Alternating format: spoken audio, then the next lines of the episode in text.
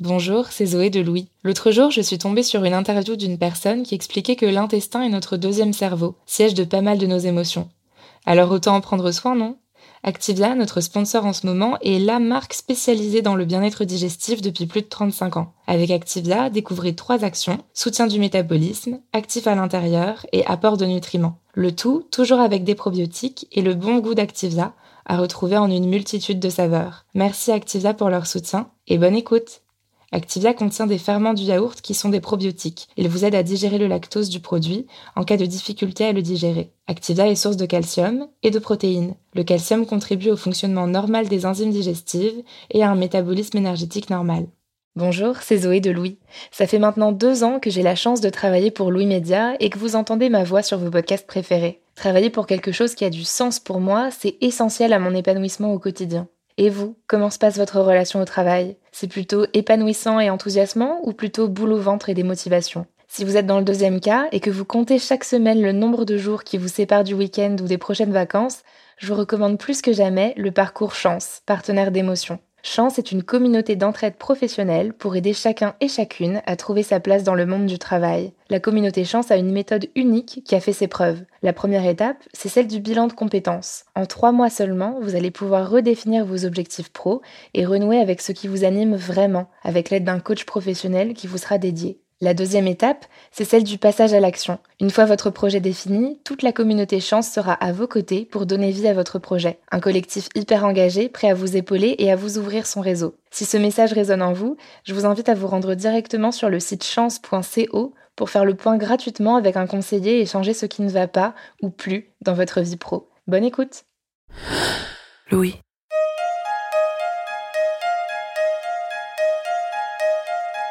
L'année 2020 est éprouvante pour beaucoup d'entre nous.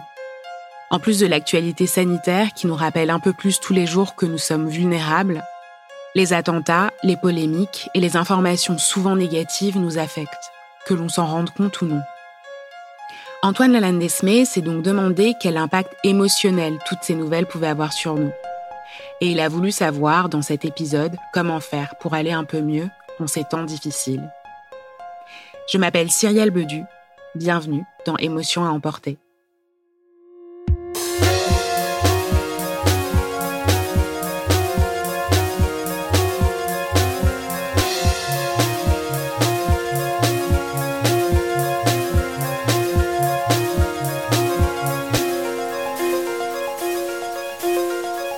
Les attentats, les catastrophes naturelles, les violences et les épidémies, jusqu'ici nous étions nombreux à percevoir cela comme des événements lointains, peu probables en France. Nous nous pensions à l'abri du chaos du monde, sur notre territoire protégé. Mais aujourd'hui, quand on lit la presse et qu'on prête attention à ce qui nous entoure, on en finit par penser que les probabilités de mourir ou d'être blessé dans une inondation, une attaque, une maladie sont nombreuses. C'est angoissant, ce type de pensée, et certains l'ont souvent en tête. Alors cette angoisse, cette impression de vivre dans un monde troublé et chaotique, est-ce qu'elle peut avoir un impact sur notre santé mentale? Isabelle Ducot est désormais sophrologue dans l'Isère, et elle a cessé de s'informer. Avant, elle travaillait dans l'industrie pharmaceutique à des postes de responsabilité, et à l'époque, elle écoutait la radio chaque matin dans sa voiture, sur la route du travail. Chaque jour, elle était au courant qu'il y avait un attentat à cet endroit, un incendie ailleurs.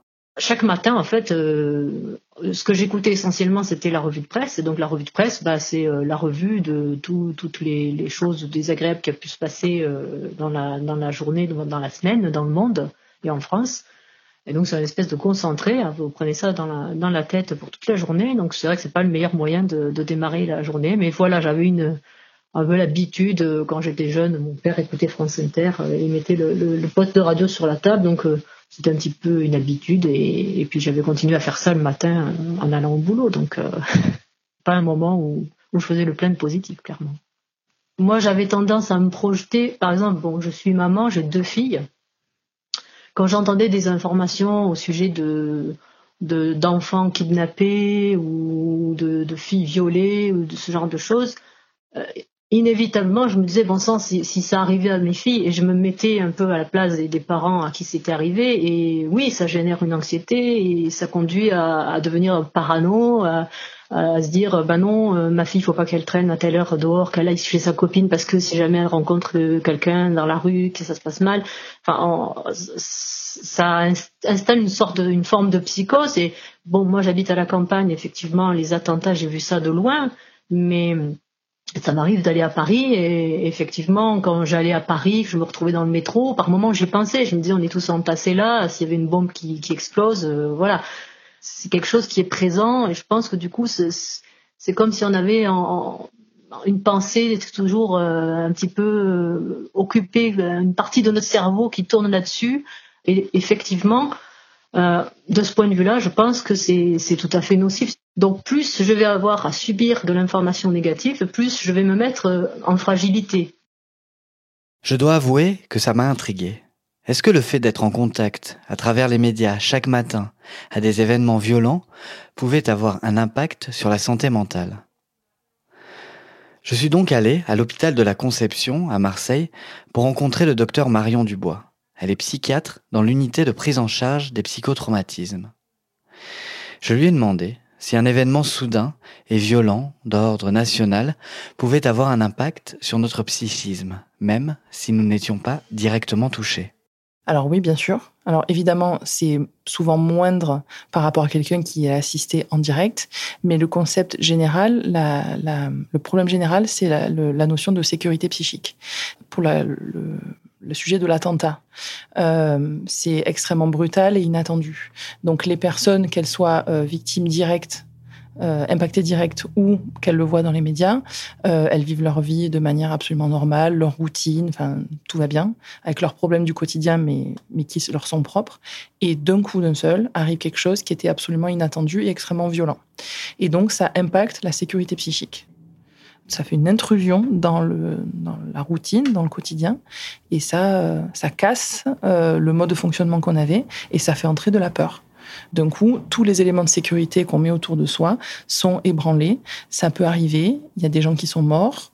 Juste l'idée de savoir qu'il y a des gens qui sont morts, euh, qui ont rien vu venir, qui n'ont pas compris ce qui leur arrivait, euh, on transfère et on se dit ça aurait pu m'arriver à moi. Et donc, ça peut en effet créer beaucoup d'angoisse euh, et euh, des symptômes psychiques divers, euh, même si on n'a pas assisté directement à l'événement il faut considérer que ça augmente le niveau d'anxiété générale, euh, sans forcément en être à faire des, des, attaques de panique ou des choses comme ça, mais ça augmente le degré d'inquiétude de la population générale.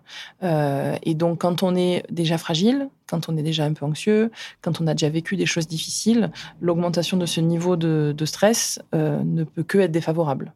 C'est quelque chose de plus à gérer. Donc oui, ça peut, ça un peu impacté euh, euh, quand on a eu euh, un, un trouble psychologique, oui. Alors comment s'en prémunir? Que faire quand on apprend une nouvelle tragique d'ordre national qui sature le paysage médiatique? J'aurais tendance à dire qu'il faut essayer de continuer sa vie le plus normalement possible. Se dire que bah, l'insécurité, ça existe, on le sait tous. Mais si on vit avec la crainte permanente de il va peut-être m'arriver ceci, il va peut-être m'arriver cela. Euh, euh, vous savez l'expression avec des si on met Paris en bouteille, bah, c'est un peu ça. Donc il faut euh, pas se faire euh, trop impacter par ces informations qu'on a. quoi. Moi, je donne souvent le conseil d'éviter de, trop regarder les informations parce qu'en en fait, on est tellement euh, euh, bassiné par euh, toutes les choses terribles qui se passent de partout. C'est vrai que maintenant, on est dans des époques où on a accès permanent à tous les médias. Vous avez la télé, vous avez votre smartphone si vous mettez les notifications et ça permet pas de de laisser passer la tranquillité. Quoi. On est toujours stimulé, toujours en alerte. Mais alors, quand on parle de, de, de peur, d'attentats, de, de catastrophes, de Covid, euh, on n'est jamais. Il n'y a pas de moment où on peut être serein et penser à autre chose. Rester informé, soit, mais pas non plus être dans l'information en permanence, parce que ça crée trop d'hypervigilance et donc d'anxiété. On va cuisiner, on fait autre chose. On essaie de ne pas y penser. Si en revanche, euh, dans les semaines qui suivent, apparaissent des troubles du sommeil, des cauchemars, des flashbacks, euh, donc des reviviscences de la situation, euh, de la nervosité, de la tension interne qui se manifeste par euh, se disputer avec ses enfants, avec son conjoint, enfin être plus tendu que d'habitude. en effet, en parler, c'est important, ne pas le garder. tout ce qui est dehors n'est plus dedans. et donc l'expliquer, trouver une personne de confiance, un parent, un ami, ça, chacun a les siens. mais, mais le verbaliser, c'est déjà une première étape qui est très importante. Ça peut valoir le coup de, de demander à consulter pour euh, traiter euh, cette anxiété liée au trauma. Depuis quelques mois, les nouvelles ne sont pas joyeuses. J'ai donc demandé au docteur Dubois si en 2020, elle recevait en comparaison des années précédentes plus de consultations dans son service. Ici, à la consultation post-traumatique, euh, on, reçoit beaucoup, on a toujours reçu beaucoup de consultations. Euh, on reçoit des gens qui ont eu des choses diverses et variées, euh, des événements traumatiques quels qu'ils soient. Donc ça peut être des violences conjugales, ça peut être des viols, ça peut être des braquages, ça peut être des attentats, ça peut être des catastrophes naturelles, ça peut être des incendies. Enfin, on reçoit de tout. De mon sentiment, en 2020, on n'a pas reçu plus de personnes qu'avant. Euh, souffrant de troubles post-traumatiques. On reçoit comme avant. Euh, des traumas liés au Covid, on en reçoit des gens qui ont eu très peur ou qui ont perdu un proche et qui ont été traumatisés par ça. Mais j'avoue qu'on a été plutôt étonnés d'en recevoir pas tant que ça. Pourquoi il n'y a pas tant de patients en plus cette année dans l'unité marseillaise de psychiatrie, malgré le contexte sanitaire qui met parfois notre santé mentale à rude épreuve? Pour essayer de comprendre cela, je suis allé vers d'autres terrains que la traumatologie. J'ai appelé Cécile Stolin. Elle est psychologue et co-directrice de l'association Élan Interculturel qui utilise des techniques de gestion du stress dans ses formations interculturelles. On évite complètement les, les soins thérapeutiques, soit on accède à travers autres moyens comme c'est de plus en plus à la mode, la thérapie en ligne par Skype, par téléphone, par WhatsApp. Ça, c'est une autre façon de, faire face à la détresse qui a, qui a été provoquée par la situation qu'on est en train de vivre et tout en évitant un autre stresseur qui peut être un hôpital, lequel peut être lié au virus, à la maladie, à la contamination. Une autre possibilité pour expliquer le fait que peu de personnes subissent un traumatisme suite au confinement et aux informations qui génèrent de l'anxiété, c'est la résilience. Cette capacité qu'ont les êtres humains à se reconstruire et à continuer à vivre malgré un choc. effectivement, l'être humain a une capacité immense d'adaptation et la résilience. Mais pour cela, euh, on a besoin de bon de, ressources internes, de ressources externes. Et les ressources internes sont toutes les capacités qu'on a pour justement résoudre des, situations problématiques. Ça peut être la responsabilité, la capacité à être bon organisé, la créativité, la capacité à communiquer, la persévérance, la motivation, la capacité à donner du sens, de l'humour, de pouvoir aussi rigoler. Chacun a des, stratégies différentes pour traverser une situation qui peut être potentiellement, oui, traumatique, mais on la traverse et on, devient plus résistant et on développe des, nouvelles ressources qui m'aident à faire face à différentes situations potentiellement stressantes, comme la situation qu'on traverse actuellement. Voilà pourquoi les événements inattendus, violents et angoissants, vécus par tous et toutes, mais qui ne nous impactent pas directement, peuvent nous affecter sans forcément nous détruire.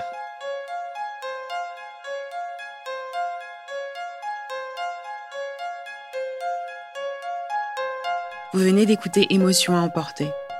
Antoine Lanandesme a fait cet épisode.